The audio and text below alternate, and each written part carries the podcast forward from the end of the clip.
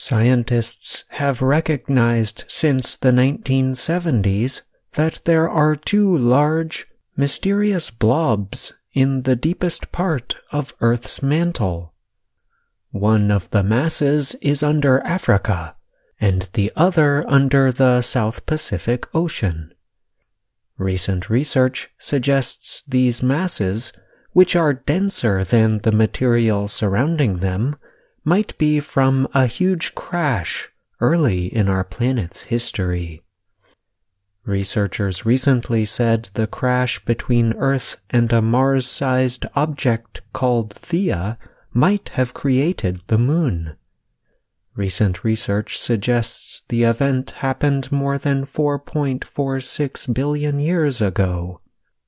Pieces of Theia, however, might have remained inside Earth, sinking to an area just above our planet's hot core of iron and nickel.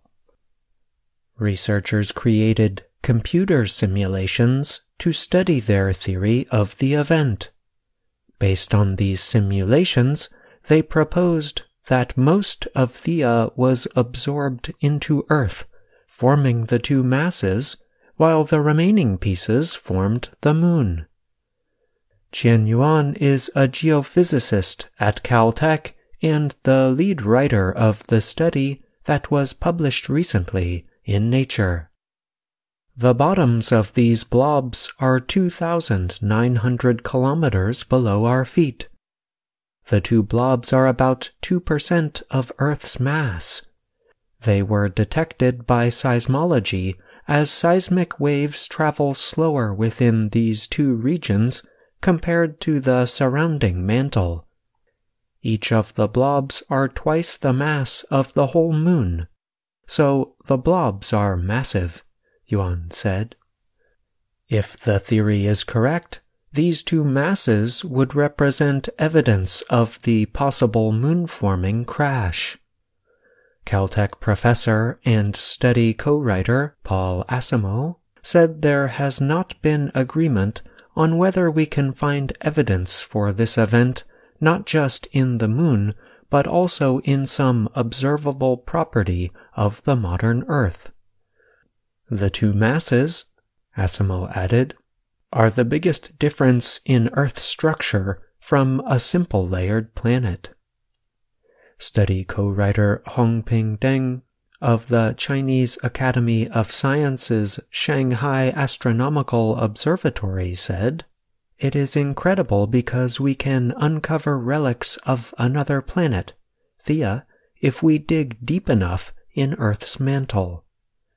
The increased density of the masses is believed to come from their high level of iron.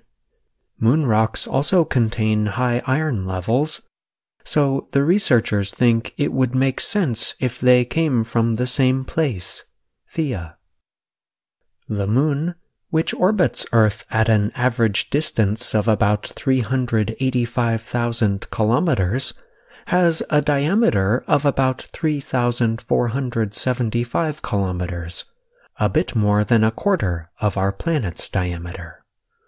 Asimow said that, if the theory is correct, some volcanic rocks that reach Earth's surface might provide pieces of Theia. Uh, if our model is correct, the blobs should have isotopes, trace elements, that are similar to the lunar mantle rocks, which can be tested in future lunar missions, Yuan said. Gaining a greater understanding of the hypothesized giant impact could provide information concerning the evolution of Earth and other rocky planets in our solar system and beyond it. Earth is still the only confirmed habitable planet, and we do not know why, Yuan said. He added the crash set the early conditions for Earth's development and said, Studying its consequences may help us to figure out why Earth is different than other rocky planets.